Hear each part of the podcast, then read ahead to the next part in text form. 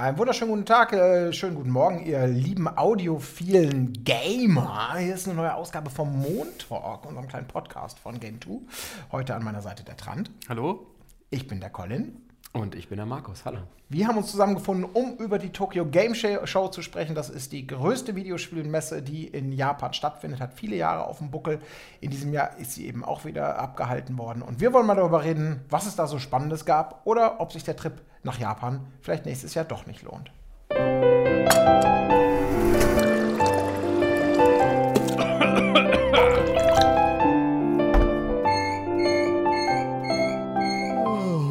Buntag. TGS, das sind eigentlich drei Buchstaben, die äh, wir als Langzeitspieler seit vielen, vielen Jahren kennen. Sie stehen eben für Tokyo Game Show. Und das ist eigentlich so mit der E3 zusammen die altehrwürdigste Spielemesse der Welt, die es heute noch gibt. Ja, Oder? Kann man so sagen. Ja, ne? Ja. Ist aber äh, thematisch, kommen wir bestimmt jetzt auch noch zu, immer so ein bisschen äh, spezifischer. Also ich finde, da sieht man halt hauptsächlich natürlich äh, japanische Sachen oder die mehr an den äh, asiatischen Markt gerichtet sind, was aber nicht heißt, dass sie nicht auch interessant für uns sind. Genau. Ja. Ist eigentlich eine Messe eben, die gibt es seit 1997, um ganz genau zu sein. Seitdem findet sie jährlich statt. In den Anfangsjahren hat sie sogar mal zweijährlich stattgefunden, also im Frühjahr und im Herbst. So angesagt war das Ganze. Und ähm, war über viele, viele Jahre auch sowas wie eine Messe, die eben mit der E3 damals konkurrieren konnte, wenn es um Neuankündigungen ging. Da, wie du schon sagtest, traditionell immer so ein bisschen japanischer orientiert, viele japanische Hersteller, die da waren. Microsoft zum Beispiel hat mit der Xbox über ein paar Jahre immer wieder versucht, da reinzukommen. Aber irgendwie nach ein paar Jahren, ich glaube, das war zu Xbox 360, haben sie dann mehr oder weniger offiziell die Segel gestrichen und gesagt, es lohnt sich nicht, wir kommen hier nicht rein. Aber die Tokyo Game Show als Messe, bei der viele große Neuankündigungen stattfinden, wie eben auf der E3 oder so, die Jahre sind ja doch seit einigen Jahren, würde ich mal sagen, gezählt. Also immer noch eine interessante Veranstaltung, aber so als große Bühne für die ganz, ganz großen Weltpremieren ist es nicht mehr so bedeutend. Das stimmt, das stimmt. Also äh, Weltpremieren haben wir jetzt nicht um die Ohren geworfen bekommen. Aber immerhin, und das betrifft natürlich hauptsächlich die äh, japanischen Entwickler und äh, Publisher, die haben sich natürlich noch ein paar Sachen aufgehoben, was ich vielleicht auch gern bei der Gamescom gesehen hätte. Ich spreche da jetzt zum Beispiel von Death Stranding oder auch äh, Resident Evil, ähm, worüber wir gleich noch mehr sprechen. Aber ein paar Sachen waren schon dabei, äh, ja, die ich mir gern angeguckt habe und äh, die ich vielleicht auch nicht so erwartet hätte. Aber klar, die großen Enthüllungen waren das jetzt nicht. War äh, jemand von euch eigentlich schon mal auf der Tokyo Game Nee, Show? Du auch noch nie? Nee. Du auch noch nie? Ich auch noch nie, ne. Ich dreimal. Oh. Ja, es war wirklich tatsächlich, es ist eine schöne Messe. Äh, immer, also ganz, ganz früher, ich glaube Anfang der 2000er war ich da ein paar Mal. Auch in dem Verlag, wo wir zusammengearbeitet haben, bei Cypress, da durfte ich da mal hinfahren.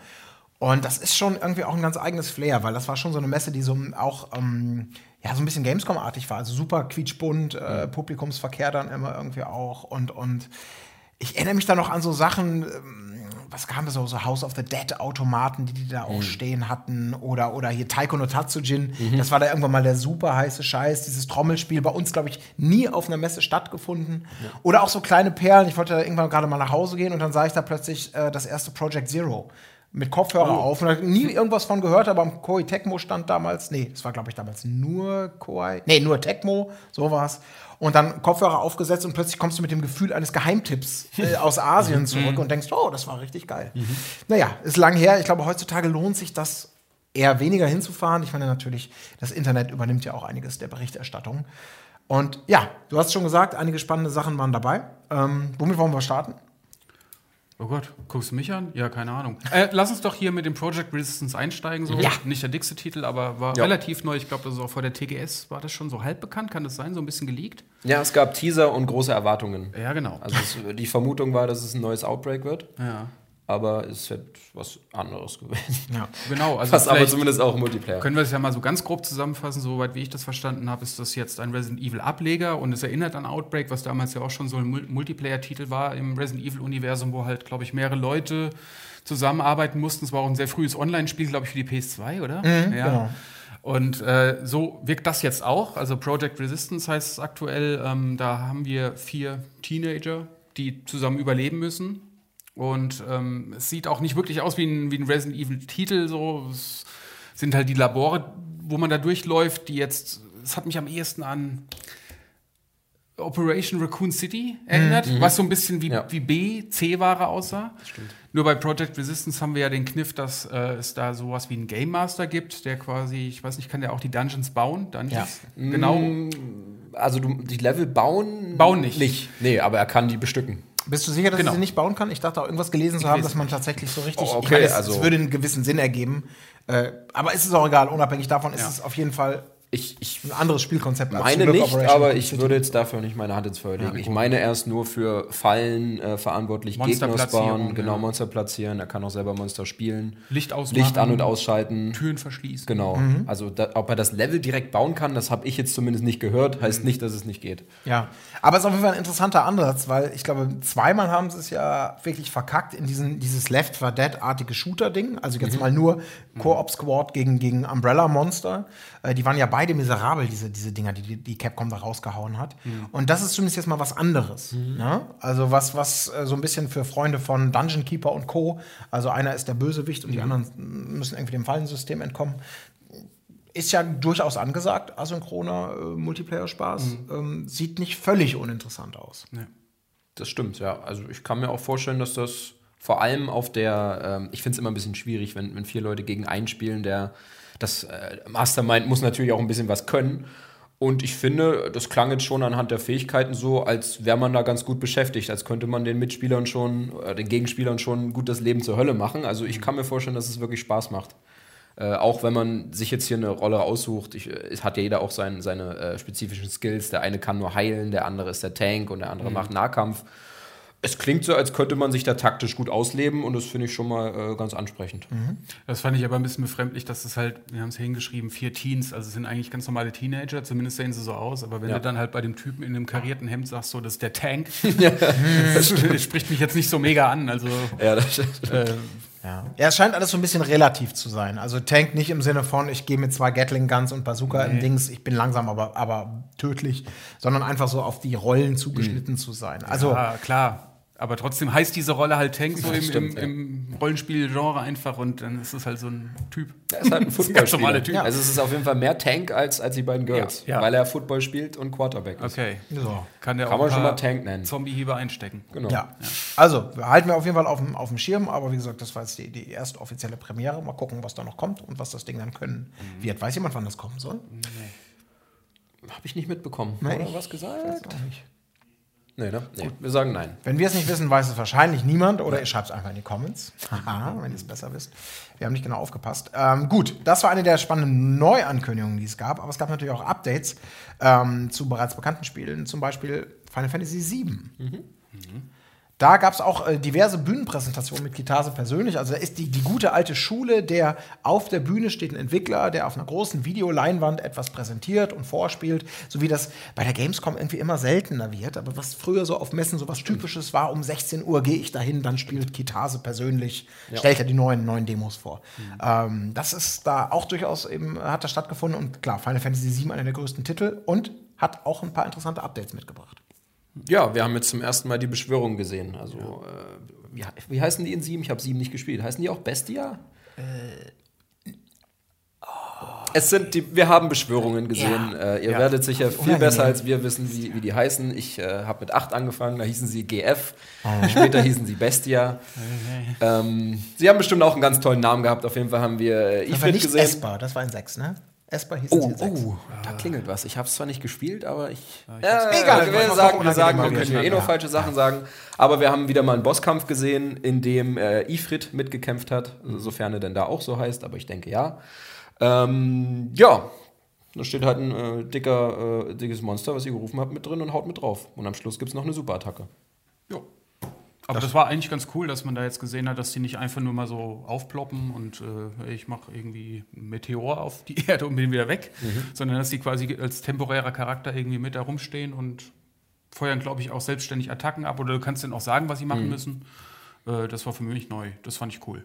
Ja, vor allem, wenn man endlich mal mehr machen kann als nur einmal staunen. Wie hieß ja nochmal dieser eine super Ja. ultimative, war das hier Knights of the, hieß das Knights of the Round oder so? Da gab es eine so eine, die, die, die ultimative, die irgendwo unter Wasser zu finden war. Das war eher so Bonus-Content im siebten, siebten Teil. Das glaube ich, so die geilste Bestia, Guardian Force, äh, Esper, whatever, wir wissen es nicht genau. Mhm. Aber die hatte irgendwie so eine 20-fach-Animation, die halt irgendwie, das dauerte mehrere Minuten. Okay. Und es war natürlich absolut super todbringend. Beim ersten Mal war es super geil, aber mhm. wenn man es dann irgendwann nicht abbrechen kann und es immer wieder einsetzen möchte, war das ganz, ganz schlimm. Mhm. Insofern absolut sinnvoll. Was ich übrigens auch total interessant finde, was sie da wohl gesagt haben, ist, dass ähm, dieser Schwerpunkt auf den auf die Action, die man ja auch in der, auf, der, auf der Gamescom spielen konnte, also dieses, dieses actionbasierte Kampfsystem, dass das wohl auch ergänzt werden soll um einen optionalen klassischen Modus, wo halt der ATB-Button sich nicht durch Aktionen füllt, sondern automatisch. Soll heißen, wenn, dieser, wenn der voll ist, kannst du in klassischer rundenbasierter Manier deine, deine, deine Aktion wählen und dich voll darauf konzentrieren und musst selber quasi gar nicht actionmäßig eingreifen, sondern in so einem guten alten Classic-rundenbasierten Modus kannst du kämpfen. Finde ich auf jeden Fall interessant, weil das war ja im Vorfeld, da waren ja viele Traditionalisten, die wirklich gesagt haben, boah, ob das mit Action das funktioniert. Das stimmt. Und damit äh, macht man auch diese Leute glücklich. Ja. Also für ja. mich ist es nichts, wenn ich habe mich sehr verliebt in das neue Kampfsystem. Mhm. Ich finde, das ist echt eine super Lösung. Hat sich super angefühlt. Ähm, ich kann mir nicht vorstellen, da zurückzugehen zum Rundenbasierten. Aber ich äh, gucke da auch nicht mit dieser Nostalgiebrille drauf. Vielleicht ist das doch noch mal was anderes, wenn man denn klassisch rundenbasiert spielen will. Die Option zu haben, ist auf jeden Fall super. Super ist übrigens auch, wenn man mal wieder neue Einblicke bekommt in Death Stranding. Ne? Ach, ja. Weil, äh, wie gesagt, freut euch nicht so für so richtig knallharte Blockbuster-Neuheiten. Wie gesagt, die gab es dann auf der Messe eben nicht. Aber dafür endlich jetzt mal einen derben Info-Nachschub zu Death Stranding. Mhm. Äh, ja, also wie soll man das zusammenfassen? Kann, ja. Also ich weiß gar nicht, wie, wie ist denn eure Meinung zu dem gesehen? Fandet ihr das langweilig oder cool? Äh, weil wir können es jetzt schwer zusammenfassen. Also ich glaube, ja. also ich habe äh, mir relativ ausführlich das eine Video angeschaut. Ich glaube, das war das, war das 50-Minuten-Video, mhm. wo halt sehr viel gelaufen wird. Mhm. Wir sehen sehr viel, wie äh, Norman Reedus, ähm, Sam Bridges heißt er ja im Spiel, mhm. durch Amerika läuft. Äh, wir haben viel Brücken-Gameplay gesehen. Wir haben erfahren, dass äh, auch von anderen Online-Spielern, beziehungsweise, also dass es quasi so ein nicht simultanes Online-Gaming ist, dass sie wie bei Dark Souls Leitern hinterlassen können in dieser Welt, die du dann quasi auch benutzen kannst und auch bewerten kannst. Hey, danke für die Leiter. Unbekannte Online-Spieler, die benutze ich gerne. Ja. Ähm, wir haben. Nur so Leiter, alles voller Leitern, ich sehe das schon er trägt ja das Baby mit sich. Äh, wir haben auch mal gesehen, wie er ausruhen muss, mhm. wie er sich die Schultern massieren kann, wie er schlafen kann oder auch wie er mit seiner Mutter Monika dem Baby was vorspielt, damit es dem auch wieder gut geht. Also es war unheimlich viel gelaufen in dieser Welt. Was, was haben wir da noch für interessante Features mhm. gesehen? Bosskampf gab es noch zu sehen. Ein Bosskampf ja. am Ende, genau.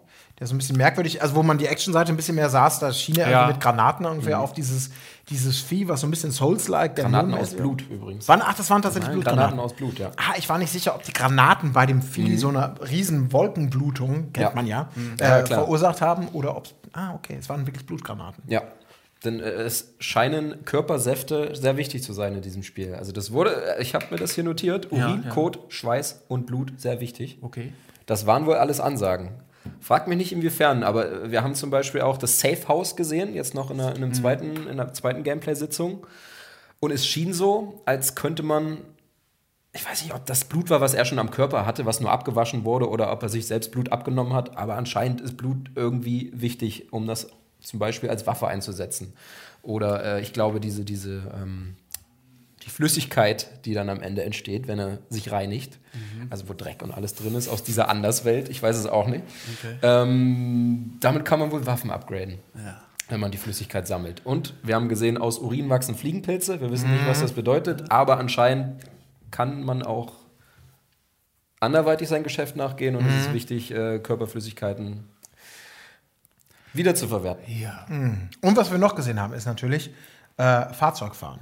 Äh. Irgendeinen so Typen äh, aus der Kanzel rausziehen, ihm einen mitgeben mhm. und dann reinsteigen und selber fahren. Mhm. Das ist natürlich Lieferservice 3.0. Das stimmt. Und vieles sah da eigentlich aus, wie man es kennt. So, ich meine, dass man also wir haben jetzt auch viel erklärt, was irgendwie man überhaupt nicht kennt aus Spielen. aber zum Beispiel diese Szene mit dem Auto, er ist jetzt zuerst in so ein Lager reingeschlichen, dann war sie irgendwie ein bisschen ähm, Metal Gear Solid-artig, so ja. und nicht entdeckt werden, die Gegner scannen, haben die vielleicht was dabei? Ich glaube, einer hatte Container Repair Spray dabei, dann hat er den erdrosselt und dann ist der Alarm losgegangen und die ganze Basis ist irgendwie auf Sam gestürzt und er musste sich wehren. Und dann hat er das Auto geklaut.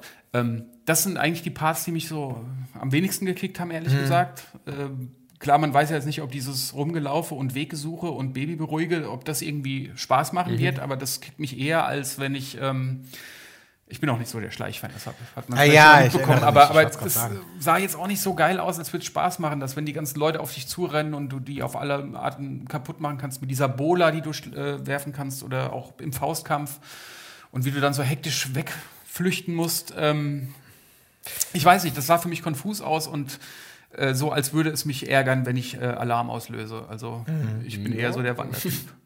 Ich, ich weiß es nicht.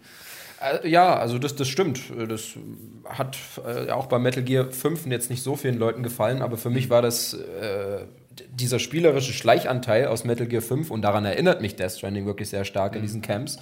Den fand ich super, diesen Teil des Spiels. Und ich bin froh, dass Death Stranding wenigstens auch noch eine Möglichkeit hat, mal ein bisschen was Actionmäßigeres zu erleben, weil ich bin mir auch nicht sicher, das klingt alles sehr spannend, dass man äh, ähm, Pakete verlagern muss, dass man auf Gewicht achten muss, äh, nicht in die Strömung reintritt und die Pakete nicht verliert oder beschädigt. Ja, das ja. ist so ein bisschen ja, Survival-mäßig, weil man muss sich Schulter massieren, Füße reinigen, das richtige Schuhwerk auswählen. Also da scheinen sehr viele Details drin versteckt zu sein und da weiß ich nicht, das, wie viel Spaß das am Ende macht.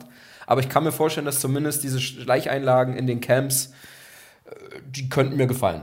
Denn da wurde ich sehr an Metal Gear 5 erinnert. Äh, Oh, also ohne Action geht's auch nicht. Und das Ja. äh, Ja. hat man jetzt gesehen, ist in dem Spiel drin. Und äh, ich glaube, das könnte eine coole Mischung werden. Äh, Ja, das ist aber die im Frage. Grunde Ne? weiß man es echt nicht. Genau, weil ich weiß ehrlich gesagt nach all dem, was man jetzt gesehen hat, in meiner, meiner, meiner Vorentscheidungsfindung, wir haben ja auf der, auf, der, Mhm. auf der Gamescom da schon so gestanden und gedacht, ja, das könnte total geil werden, das könnte aber auch totaler Mumpitz Mhm. werden. Das hat mir nicht wirklich geholfen, das Spiel besser einzuschätzen. Weil teilweise ist es jetzt greifbarer, eben durch diese, diese Camp-Infiltration, wo man so denkt, oh ja, gut, okay, also da ist doch sowas wie klassisches Gameplay drin.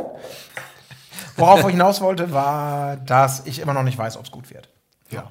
Das stimmt. Aber ich bin nicht weniger gehypt, muss ich sagen. Ich habe immer noch Bock, das so schnell wie möglich zu spielen und äh, dieses Rätsel zu, äh, zu, zu, zu ihr wisst schon. Zu entwirren. Ja. Dauert Ist, ja auch nicht ist, euch, so ist, ist, ist euch noch die Werbung aufgefallen? Nee? Also es, einerseits gibt es Monster Energy im Spiel, die Ach ja, sehr, sehr spielrelevant ist. Ja. Und das sind tatsächlich auch, da ist das Logo drauf, das sind Monster Energy Dosen. Da dachte ich schon, okay, das habe ich in der Form schon länger nicht mehr gesehen. Das so offen, das hat er mehrmals auch betont. Und ja, dann kannst du deine Monster Energy trinken, hat es auch nicht irgendwie anders genannt. Und jetzt in dem Safe House, äh, was, was nochmal gezeigt wurde, da wurden in der Dusche, anscheinend besteht die Dusche auch aus Bildschirmen, da wurde auch Werbung drauf gezeigt, und zwar von äh, einer Norman Reedus Serie auf AMC. Right. Ich weiß es nicht, inwiefern dieses Spiel noch mehr Werbefläche ist, aber ich fand das schon, wenn man das schon so zeigt, in, in diesen kurzen Sachen, die wir bisher gesehen haben, oh, ich habe da ein bisschen Bedenken, muss ich sagen. Du meinst, dass das Spiel zugekleistert ist oder was? Ja, wenn man schon die Dusche als Werbefläche nutzt und eher Monster in. Also ich habe das in der Form schon länger nicht mehr gehabt. Klar hat man das regelmäßig in Spielen. Final Fantasy hatte auch äh, Cup-Noodles und, und Kleider, äh, tatsächliche Hochzeitskleider und so, aber mm, ich bin, ich bin da immer ein bisschen. Ist auf den letzten Metern das Geld ausgegangen. Oder auf den ersten, weil es vielleicht erst möglich weiß, wurde, also- dank Energiegetränken, Was steckt da noch wirklich drin? gibt. Das wird Naja, ist, ist mir nur aufgefallen. Ja, vielleicht ist wirklich ein Death Stranding. Ach, vergesst es. ähm, so, komm, äh, machen wir noch schnell weiter. Äh, so wahnsinnig viel gibt es ja auch gar nicht äh, an wirklich spektakulären Sachen. Interessant bestimmt Yakuza. Like a Ja. Dragon, ein neuer Yakuza-Ableger, der halt auch mal sagt, wir machen alles anders. Wir kennen Yakuza, GTA auf Japanisch, ganz kurz gemacht, mit viel Geprügel, viel Story und viel Minispielwahnsinn. Jetzt wechseln wir das Genre und damit auch das Geprügel. Ja, also, im, also es bleibt immer noch vieles beim Alten. Es ist immer noch genauso verrückt. Die Story wird wahrscheinlich wieder sehr cool und hat einen starken Fokus. Ähm, Minispiele, hast eine neue Gegend. Aber äh, sie setzen nicht mehr so auf diese äh, Prügeleinlagen in der Innenstadt, beziehungsweise jetzt in einer anderen Form, denn es ist jetzt ein Rollenspiel. Ein rundenbasiertes, strategisches Rollenspiel, in dem immer noch die gleichen Prügeleien stattfinden, bloß eben, dass man jetzt nicht mehr so actionreich in die Tasten haut. Also das finde ich schon bemerkenswert, ehrlich gesagt, ein rundenbasiertes Rollenspiel zu machen aus Ja. Yakuza. Also ich meine, es ist cool, dass die, dass sie den, dass sie da sagen, wir, wir arbeiten mit diesem Franchise mal so ein bisschen flexibler. Mhm. Da gab es ja auch mal diese, diese Zombie-Geschichte schon vor ein paar Jahren und, und das Judgment geht ja tendenziell zumindest auch in so eine andere Richtung. Stimmt, ja. Also die versuchen sich da schon im großen Stil. Ich bin mal gespannt, ob, das, ob genau diese Sache gut funktioniert, äh, weil das schon sehr, sehr ungewöhnlich. Mhm. Ähm, aber Sega probiert da ja immer ganz gerne mal ein bisschen rum. Zum Beispiel auch mit dem neuen äh, Sakura Wars. Ist sehr, nur es sei einmal hier genannt, Project Sakura Wars heißt, das ist eigentlich so eine seit Saturn-Zeiten eine japanische Serie, die so ein bisschen im, im Steampunk-Bereich angesiedelt ist, mit, mit äh, aber ein Strategiespiel eigentlich ist. Und jetzt kommt da auch ein neuer Teil, der so ein bisschen, ja, in, in Echtzeit-Action-Kämpfe irgendwie reingeht. Äh, das Ganze noch ein bisschen mehr so Dating-Sim-mäßig, glaube ich, an, andickt. Mhm. Äh, und, und keine Ahnung. Ich meine, ich weiß auch nicht, ob das überhaupt jemals. Doch, ich glaube, es ist für den Westen bestätigt. Mhm. mhm. Soll schon kommen. Aber ob das so ein Genrewechsel ist, der dann irgendwen interessiert? Ja, äh, Genrewechsel. Also für mich hat es so ein bisschen stark ausgesehen wie ähm, so ein Warriors-Spiel. Also mhm. man hat auch gesehen, dass die Kombos so wie in einem Warriors-Spiel ausgelöst werden, nämlich dass du die ganze Zeit eine Taste hämmerst und wann du dann die letzte hämmerst, das ist dann halt dein, deine Combo. Also mhm. Quadrat, Quadrat, Quadrat und hinten Dreieck oder nur Quadrat, Quadrat, Dreieck. Äh, und so sah das ganze Spiel auch aus, also relativ erstmal simpel, irgendwie, wie man da kloppt. Und ich denke mal, die, die, die Dating-Sim, der Dating-Sim-Anteil, der wird irgendwie die Würze dazu geben. Mhm. Aber ich kenne es ehrlich gesagt auch nicht. So, sah nett aus, vor allem für Anime-Fans. Ja, ist halt so eine, so eine super Insider-Serie ja. seit, seit, seit vielen Jahren. Aber deswegen umso komischer, gerade jetzt so, ich glaube, so Spiele wie Persona, diese Reihe, die ja auch über viele, viele, viele Jahre und Konsolen sich vom, vom, vom Geheimtipp über ich komme auch mal nach USA als mhm. äh, Umsetzung bis hin zu bei uns ist es plötzlich ein richtig angesagtes Thema. Die sind ja eigentlich auch vor, vor 15 Jahren, hätte als Publisher noch gesagt, Kassengift, nächstes mhm. Spiel. Stimmt, äh, und heute ja. funktioniert das ganz gut. Ne? Also da ist natürlich ja. eine riesen Szene im Gange. Äh, also wer weiß, vielleicht ist da jetzt der Moment, wo Sakura Wars plötzlich zur riesigen, äh, ja, zu riesig aufspielen wird am besten. Mhm. Ich wage es aber ehrlich gesagt zu bezweifeln. Ähm, Neo 2 gab es auch noch, das haben wir auf der Gamescom schmerzlich vermisst. Ähm, ja. Da ja. gibt es ja demnächst auch eine, eine, Beta, die da starten wird. Es gab, glaube ich, jetzt eine geschlossene Alpha oder eine geschlossene Beta vor kurzem. Äh, aber da brauchen wir auch nicht zu viel zu sagen, denn da bist du ja. Das schaue ich mir an. Und zwar auch genau das gleiche, was wir bei der äh, Tokyo Game Show jetzt gesehen haben. Deswegen warten wir einfach darauf. In aller Ruhe mal gucken, ja. was der zweite Teil kann. Ein bisschen Bock habe ich schon drauf. Naja. Ansonsten habe ich jetzt auf meiner Liste nur noch Sachen, die eigentlich mehr oder weniger Updates sind von Sachen, mhm. die wir schon kennen. Hier mal ein neuer Trailer, da mal irgendwie neue, neue Demo. Mhm. Äh, nichts wahnsinnig Relevantes. Guilty Gear 2020 kann man vielleicht noch mal ganz kurz nennen. Nicht, dass ich mich jetzt groß auskennen würde mit der Serie, aber mich hat es eigentlich wieder äh, weggeblasen, wie mhm. das aussah. Weil, das stimmt, auf jeden ähm, Fall, ja. Die, also Arc System Works heißt ja der Entwickler, die hatten zuletzt auch, glaube ich, Dragon Ball Fighters mhm. gemacht oder mhm. Fighter Z. Fighters. Haben Sie selber gesagt, Fighters. Fighters. Und äh, da haben sie schon gezeigt, dass sie das wirklich hervorragend verstanden haben, wie du 2D-Prügelspiel-Anime-Optik irgendwie mhm. mit 3D vermischst, weil ja wenn man sich das mal genau anguckt, so hätte ich mir eigentlich auch Street Fighter gewünscht. Du hast dieses phasenweise, diese reduzierten Animationen, die du auch in Animes hast, die ja sparsam animieren müssen. Und das kriegen die hier vermischt mit 3D-Look. Äh, sieht hammer aus. Das stimmt, das stimmt. Und ja. Guilty Gear kannst du eigentlich fast nicht mehr sehen. Ich weiß gar nicht mehr, was das alles für Teile sind, so äh, wie die alle immer hießen. Aber mhm. nur weil es so geil aussieht, hätte ich fast gedacht, so das müsste man sich nochmal angucken. Das stimmt. Ja. Das ist schön, was man heutzutage echt mit Polygonen machen kann, so, ne? Ja. Also, das ist. Und dann äh, ist, glaube ich, im Rahmen der TGS, vielleicht habt ihr das auch gesehen, hieß es Stranding Sales? Stranded Sales? Habt ihr das gesehen? Nee, ist, glaube ich, ähm, als PlayStation-Trailer auch gezeigt worden, dass es so ein, so ein kleines, äh, knuffiges Open-World-Survival-Spiel äh, ist mit äh, Harvest Moon-Anteilen, wo du dich auch irgendwie drum kümmern musst, was du für Gemüse anbaust und so, die Welt erkunden. Und es ist so ein bisschen piratisch angehaucht. Ich weiß nicht, das sah echt sehr knuffig aus. Also vor allem der Harvest Moon Aspekt, dass man da mhm. ja auch, äh, mhm. ich glaube, ah, da habe ich auch so einen saulustigen kleinen blauen Elefanten gesehen, den man da hat. ähm, also sowas spricht mich irgendwie an. Also hat mich zuerst irgendwie auch an Tunic erinnert. Kennt ihr das? Ja, ja klar. Man äh, das, ja, kommt hat so einen ähnlichen, mal, ja. reduzierten, äh, knuffigen Grafikstil. Hier ist es ein bisschen detaillierter, aber so diese Mischung mit äh, sich in der Welt zurechtfinden, Geheimnisse aufdecken und auch sich um, um sein eigenes Überleben zu kümmern das äh, spricht mich an irgendwie. Finde ich das geil. Klingt interessant, habe ich ja. noch nichts von gehört, sozusagen.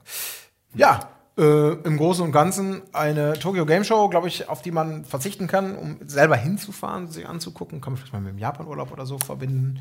Äh, aber äh, eine, eine Update-Show, eine eher an den japanischen Markt gewendete Show, ähm, mal gucken, wie es im nächsten Jahr weitergeht. War auf jeden Fall mega erfolgreich. Äh, nicht ganz so erfolgreich wie letztes Jahr. Das war die erfolgreichste aller Zeiten. Um euch mal einmal noch ein Gefühl für die, für die, für die Bedeutung zu geben. Ähm, da waren in diesem Jahr 262.000 Besucher und die Gamescom im Vergleich, die ja die, die weltgrößte offene Messe ist, die hatte dieses Jahr 373.000. Also das ist schon eine richtig große Geschichte, auch in Japan. Ja gut, aber an dieser Stelle habt ihr wahrscheinlich alles Wichtige gehört und äh, könnt deswegen beruhigt jetzt euch dem Spiel eurer Wahl zuwenden oder natürlich äh, bei uns auf dem Kanal bleiben. Wie das geht, das erklären wir euch gleich. Das war ein Podcast von Funk.